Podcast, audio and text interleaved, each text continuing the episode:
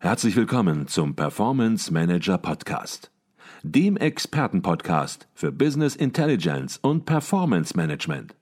Inspirationen, Know-how und Impulse für Controller und CFOs, die noch erfolgreicher sein wollen. Ihr heutiger Gastgeber Peter Blum.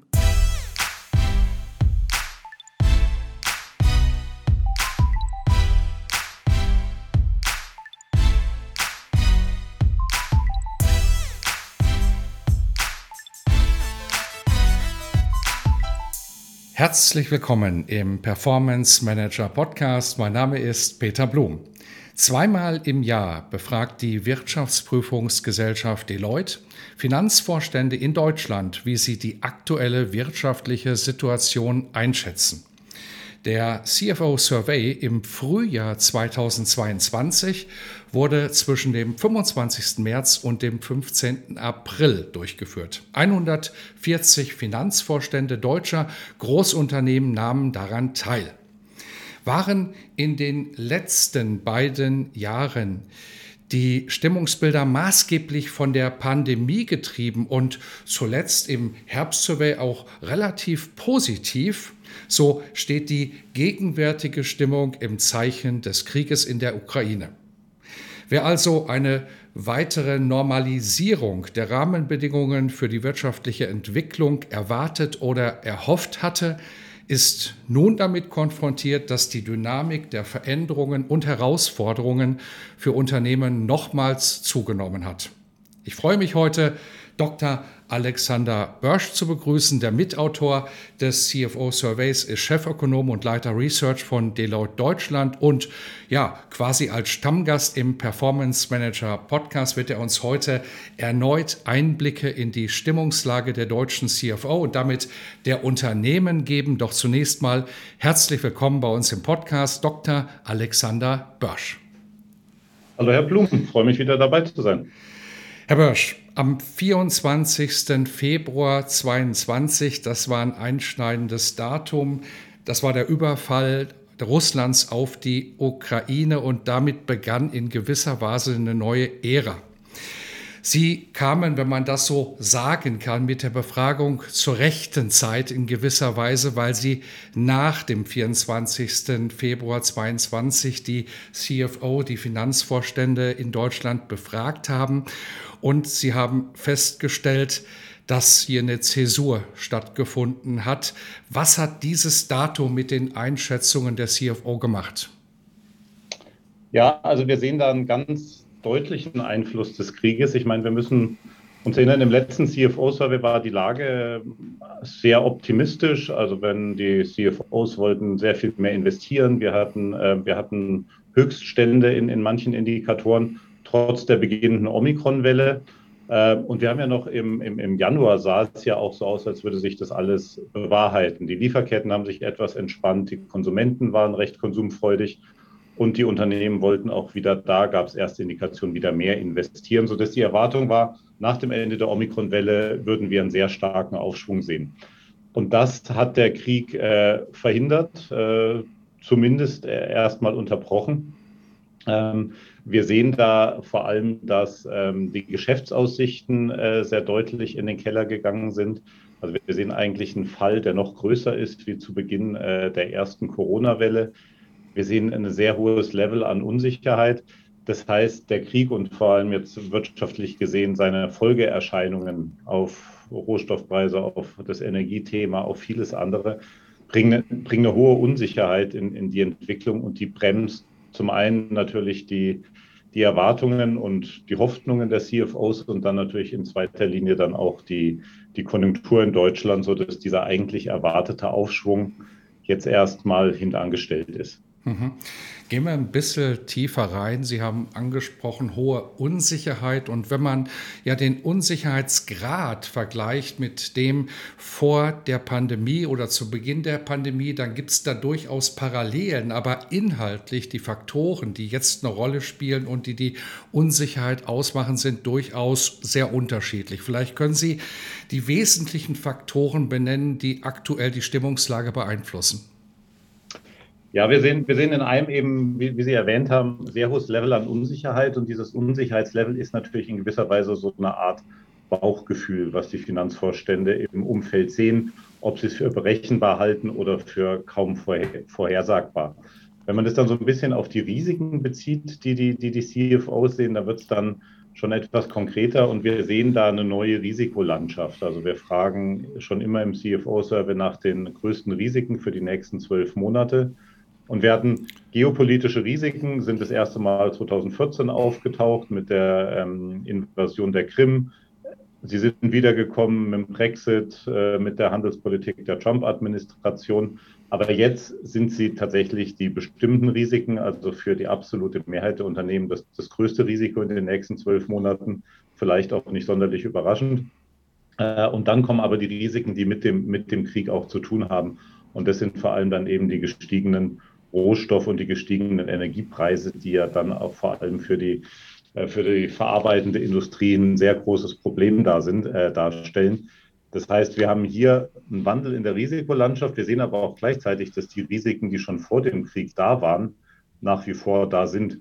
Äh, und das ist für die Unternehmen in erster Linie der Fachkräftemangel, ähm, der nach wie vor ähm, die, die, die Strategie doch durchaus beeinflusst äh, und bestimmt.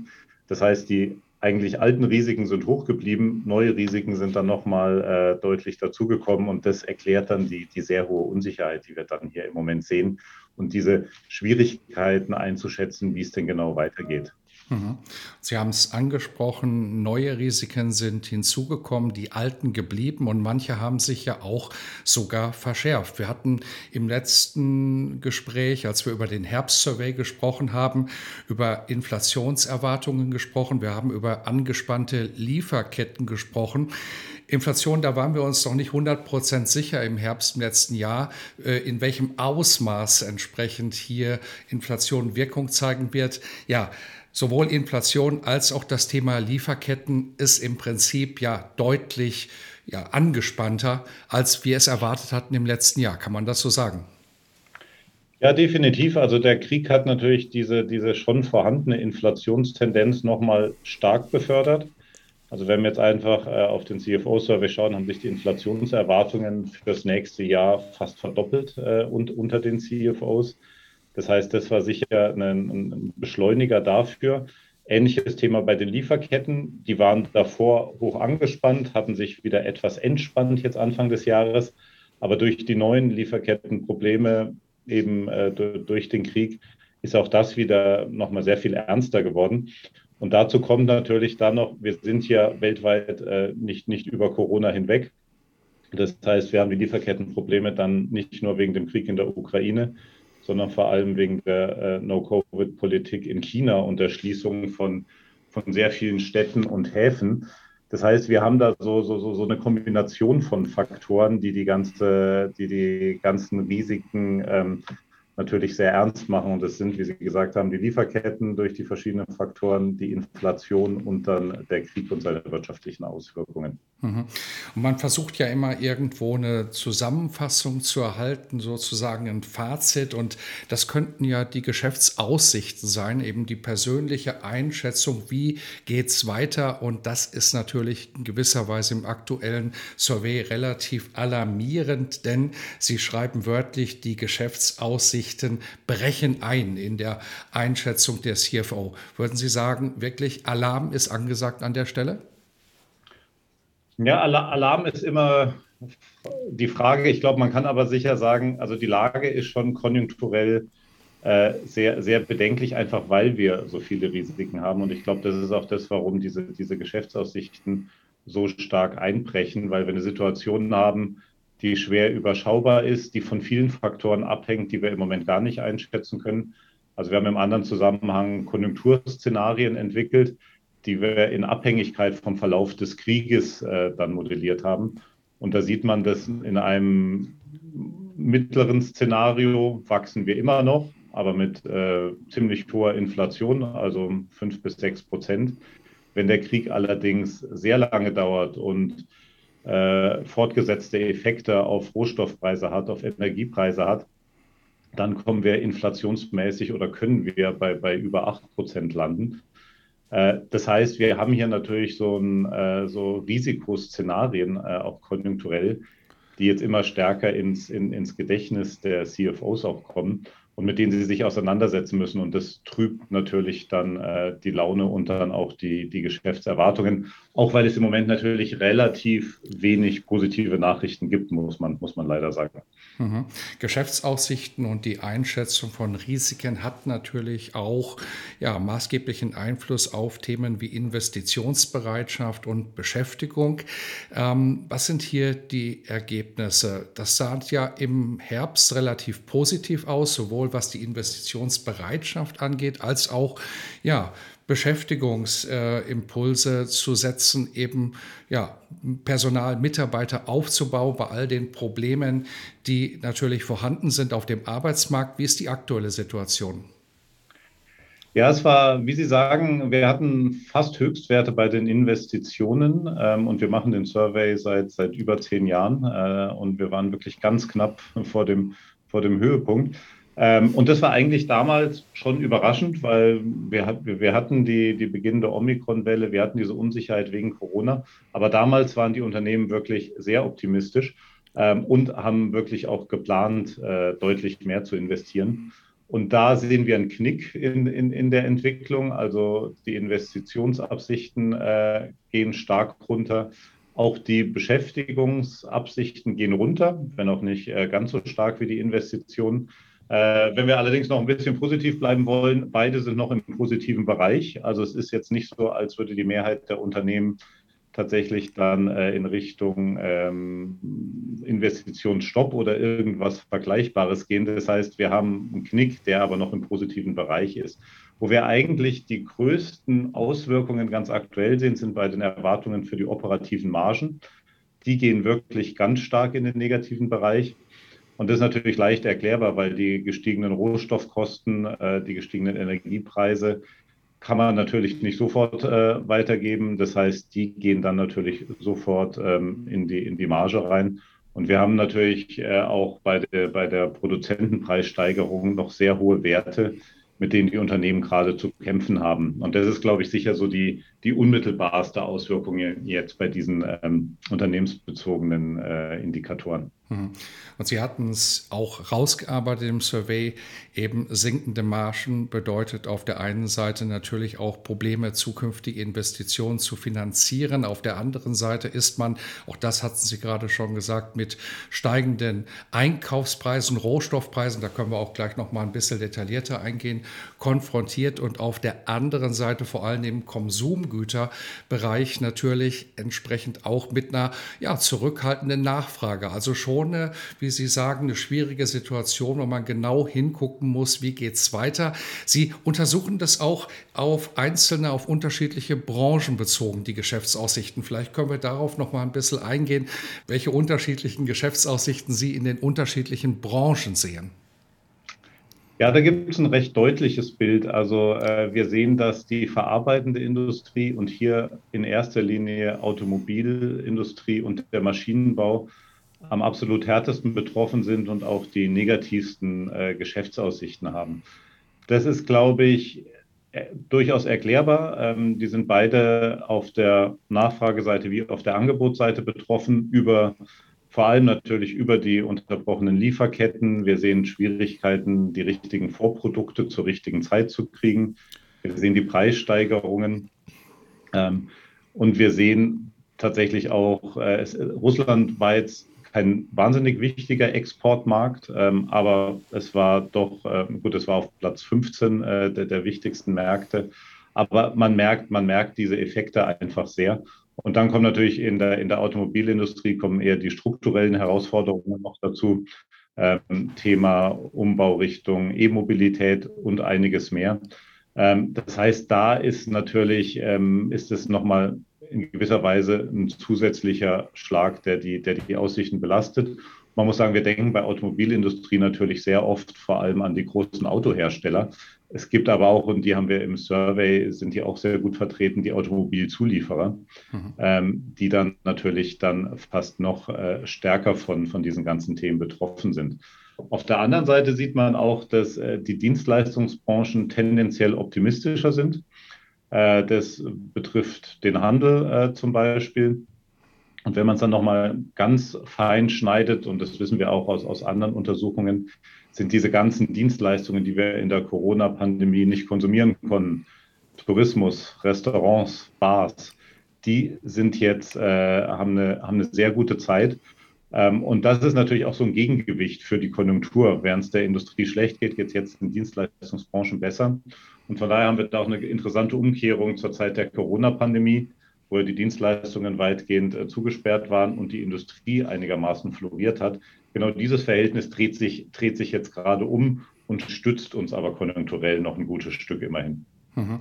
Jetzt hatten Sie gerade die Corona-Pandemie angesprochen und wenn wir uns zurückerinnern an das Frühjahr 2020, da war schon eine gewisse Schockstarre auch in der Industrie, überhaupt in der Gesellschaft, muss man letzten Endes sagen, vorhanden.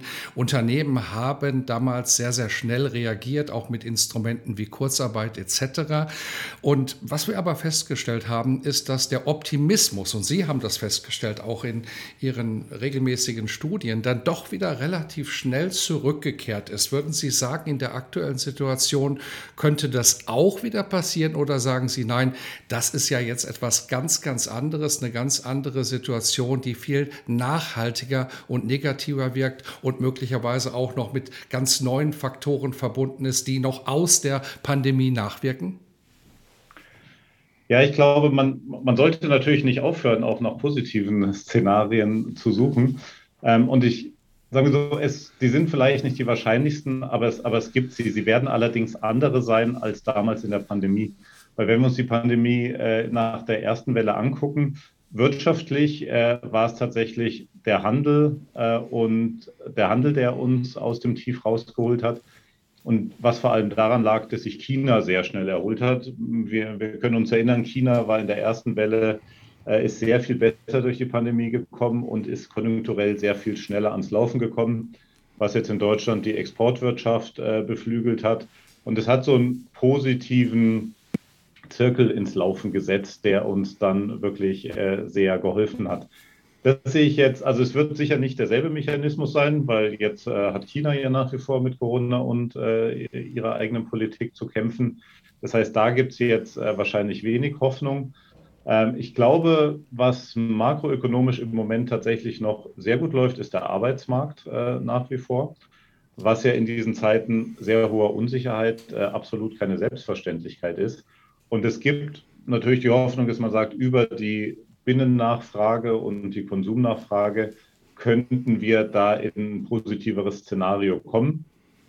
Muss man einschränkend sagen, da hilft die hohe Inflation natürlich überhaupt nicht.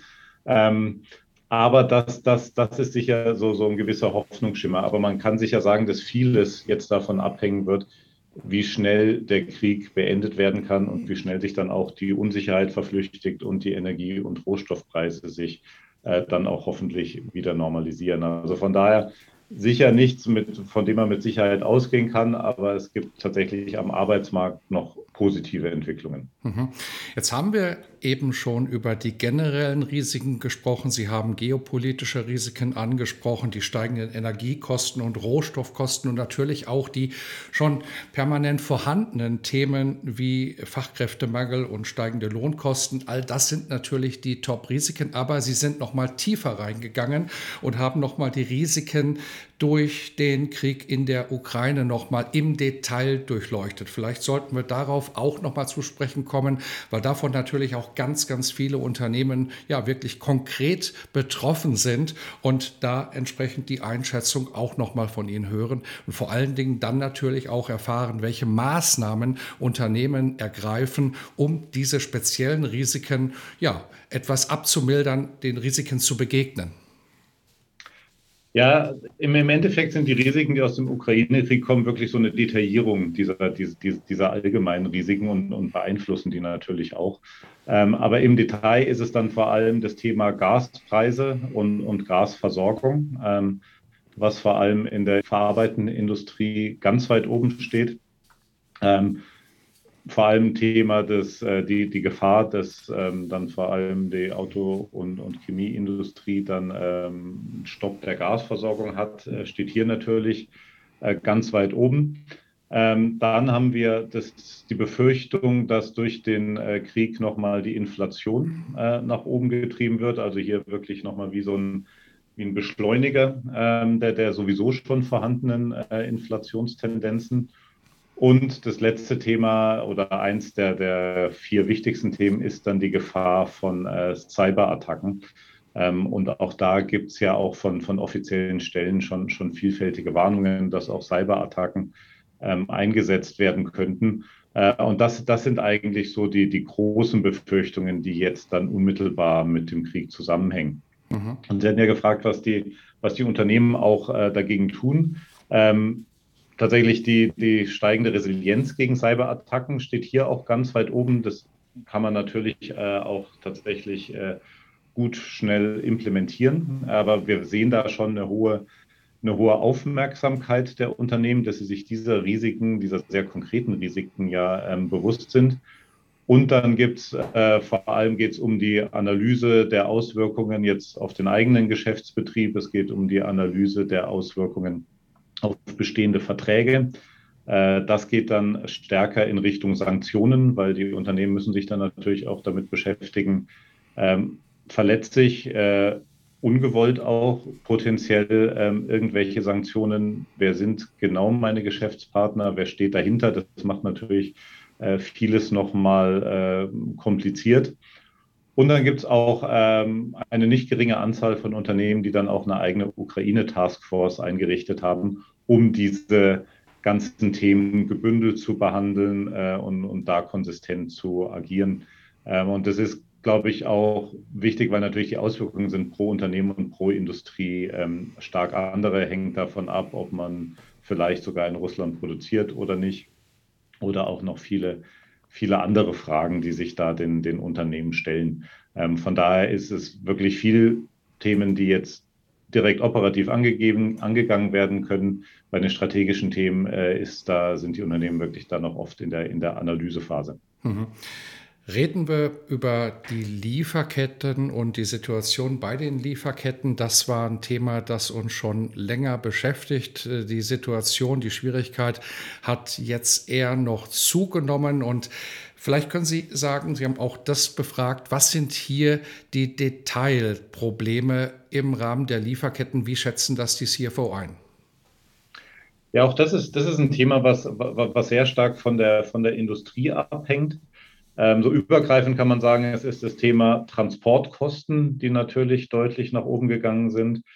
Wieder das Thema Rohstoffpreise, ne, nicht überraschend, aber auch dann vor allem in der Industrie das Thema, dass gewisse Vorprodukte dann auch einfach fehlen äh, und, und die Produktion behindern. Das heißt, wir sehen so im Bereich ähm, Handel vor allem das Thema Transportkosten, während es in der Industrie dann eher in die Richtung der der vielen Vorprodukte und der potenziell fehlenden äh, Rohstoffe geht. Letzteres äh, auch ein großes Thema dann für die Konsumgüterindustrie, die ja dann natürlich von, von den Rohstoffen in, in enormem Maße abhängig ist. Und wir haben ja alle gelernt, wie wichtig ähm, die Ukraine dann auch für die weltweite Weizenproduktion ist. Sonnenblumenöl und viele andere Themen, während gleichzeitig äh, die Rohstoffe dann eher aus Russland äh, kommen, von, von Palladium bis zum Neongas. Das heißt, da gibt es äh, schon noch äh, einige Verwundbarkeiten, die jetzt dann äh, vor allem dann die Produktion aufhalten oder zumindest deutlich teurer machen. Und dieses deutlich teurer machen kommt dann natürlich eben noch zu der sowieso schon hohen Inflation dazu. Mhm. Und dann haben Sie diesmal eine ganz spannende Frage im Survey gestellt, nämlich die Frage, wann erwarten Sie, dass die Lieferketten wieder normal funktionieren? Und an der Beantwortung der Frage kann man fast sehen, dass die CFO den Optimismus noch nicht verloren haben, je nachdem, aus welchem Blickwinkel man das Ganze betrachtet und wie man die Situation einschätzt. Aber Klar ist für alle in 22, da wird es noch Riesenprobleme geben, aber viele erwarten in 2023 schon eine deutliche Erholung. Man kann eigentlich fast sagen, Ende 23 ist die Welt zumindest nach Einschätzung der CFO so halbwegs wieder in Ordnung. Würden Sie sagen, zu optimistisch oder wie ist Ihre Bewertung? Ja, zu optimistisch, weil, weiß ich nicht, ähm, weil es schon ja auch äh, einen, einen gewissen Prozentsatz gibt, es war ungefähr ein Fünftel, die sagen, es wird erst 2024 äh, wieder, wieder alles äh, halbwegs normal laufen. Es ist immer so eine Frage, von, von welcher Erwartung man kommt. Äh, Anfang des Jahres war das Thema gut, wir werden jetzt so ein Abflauen der Probleme sehen, jetzt sehen wir neue Höhepunkte. Ich hätte, ich, ich hätte vielleicht gehofft, dass mehr diese Frage dahingehend beantworten, dass wir 2022 schon wieder eine gewisse Normalisierung sehen. Ähm, 2023 ist, ist natürlich äh, noch eine Weile hin und wir sehen, dass die Wirtschaft ohne die Lieferketten nicht optimal funktionieren kann. Vor allem nicht in Deutschland. Wir sind das, das, das offenste Land unter den großen Industrieländern mit einem großen Anteil der produzierenden Industrie, die dann natürlich nochmal äh, abhängiger von, von den Lieferketten ist. Wenn wir uns jetzt mit England vergleichen, die dann eher im Dienstleistungssektor ihren Schwerpunkt haben, die sind von sowas natürlich äh, deutlich weniger äh, betroffen von den Lieferkettenproblemen.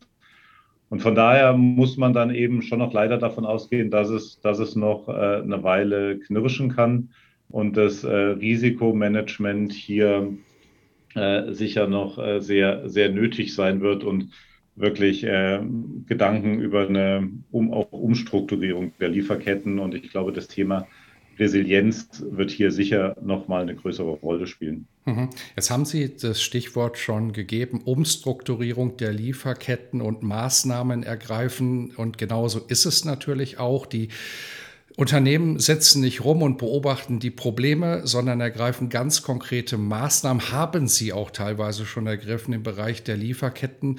Ähm, Optimierung will ich jetzt noch nicht mal sagen, sondern sicher, Lieferketten-Sicherstellung in gewisser Weise. Was sind hier die konkreten Maßnahmen, die ergriffen worden sind? Ja, es gibt, es gibt einige Maßnahmen, die, äh, die quasi auch sofort implementierbar sind. Ähm, also die Unternehmen bemühen sich, ihre Lieferanten zu diversifizieren, ähm, wo, wo auch immer äh, das möglich ist ähm, und auch stärker mit den Lieferanten zusammenzuarbeiten, um da wirklich auch ein reibungsloseres äh, Funktionieren sicherzustellen. Das ist so die eine Seite der, der Maßnahmen. Die andere sehr, sehr strategische Seite der Maßnahmen, und es wird ja auch oft diskutiert, ist das Thema wollen wir oder müssen wir Lieferketten umstrukturieren? Wollen wir sie ins Heimatland holen? Wollen wir sie nach Europa holen? Wollen wir sie in befreundete Länder holen? Und da ist, äh, wenn man sich es insgesamt anschaut, der Appetit relativ gemäßigt. Das macht so ein äh, gutes Zehntel der Unternehmen, denkt da ernsthaft drüber nach.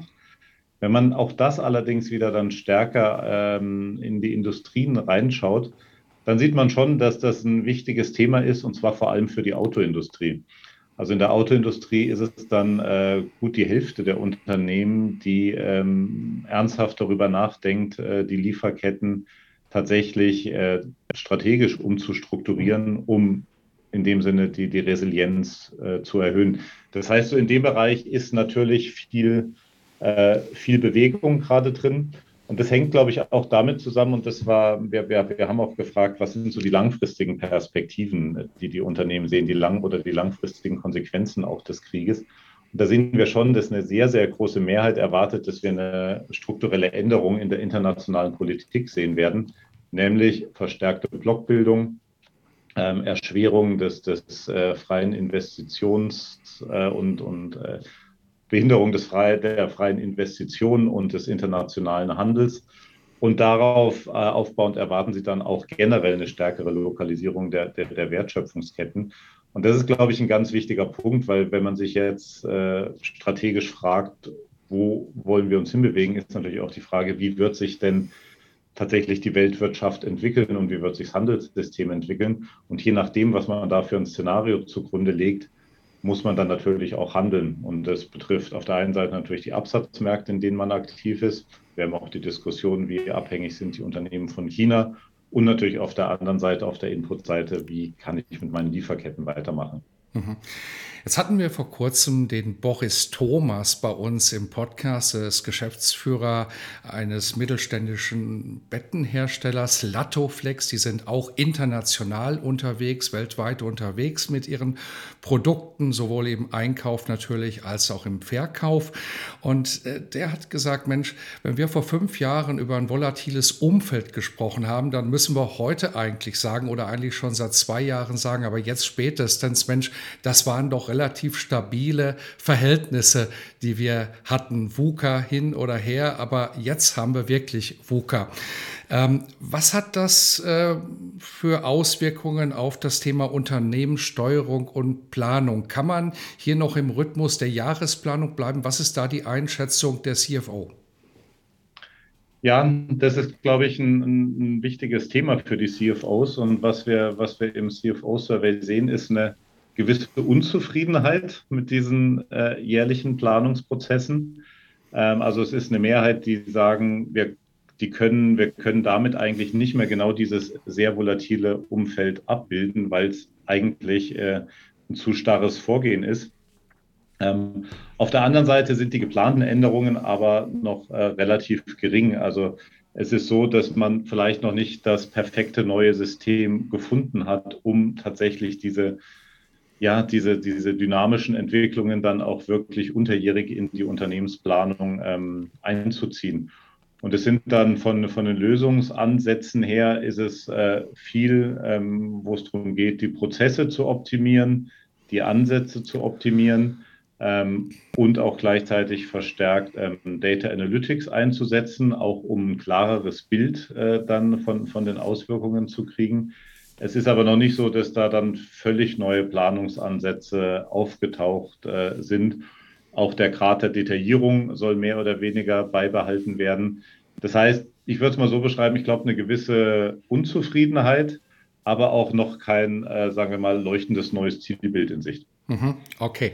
Jetzt haben wir bei der Besprechung des Herbstsurvey 2021 sehr ausführlich über das Thema Nachhaltigkeit und Nachhaltigkeitsmanagement gesprochen und das ist bisher in unserem Gespräch kein Thema. Und ich habe in Ihrem aktuellen Survey gelesen, dass manche CFO in gewisser Weise befürchten, dass das Thema ja, was wichtig ist, was weiterhin wichtig ist, entscheidend ist, möglicherweise ein bisschen salopp gesprochen unter die Räder kommen könnte. Ist das äh, die Situation, ist das das Fazit des Survey aus der aktuellen Situation? Ja, ich glaube, die Gefahr besteht natürlich immer, wenn man im, im akuten Krisenmanagement ist, durch völlig unvorhergesehene Ereignisse dass diese höchst wichtigen Langfristtrends zumindest dann mal äh, eine Weile nicht mehr dieselbe Priorität haben. Und ich glaube, es ist natürlich, wir haben mehrere große Transformationen. Ähm, es geht um die Transformation der Wirtschaft Richtung Klimafreundlichkeit unter Unternehmen.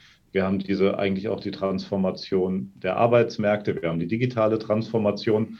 Und zu diesem, sagen wir mal, sehr ambitionierten Arbeitsprogramm äh, kommt dann noch, äh, kommen dann noch akute Krisen. Und das sind ja eigentlich, eigentlich zwei, wenn wir Corona auch noch mitzählen. Und da besteht die Gefahr schon, äh, dass man die Prioritäten zumindest zeitweise anders setzt. Äh, wir haben auch gefragt, ob äh, der Klimaschutz deswegen oder ob die CFOs befürchten, dass der Klimaschutz wegen der Krisen eine etwas geringere Priorität kriegt. Da sagen knapp 40 Prozent, ja, das könnte passieren. Jetzt ist die Frage, wie bewertet man das? Ähm, ich hätte fast erwartet, dass da noch eine höhere Zahl rauskommt, einfach wegen, diesen, wegen, wegen dieser Vielzahl der Krisen. Von daher würde ich sagen, 60 Prozent, also fast zwei Drittel, sagen, nein, äh, das wird nach wie vor ganz oben auf der Agenda bleiben.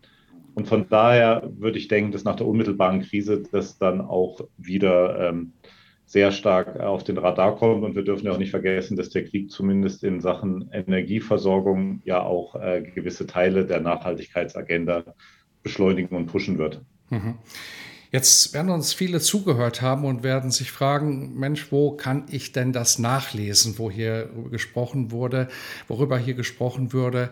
Ähm, vielleicht können Sie da ein bisschen Licht ins Dunkel bringen, denn Sie bringen den CFO Survey kostenlos raus. Man kann ihn downloaden. Wo findet man ihn? Den findet man dann ab Ende Mai auf äh, unserer Homepage. Ähm, einfach unter am einfachsten wahrscheinlich googeln, die Leute CFO Survey oder auf, auf, auf unserer Homepage gehen. Da ist dann der aktuelle Survey da und ähm, natürlich auch alle vorhergegangenen Ausgaben.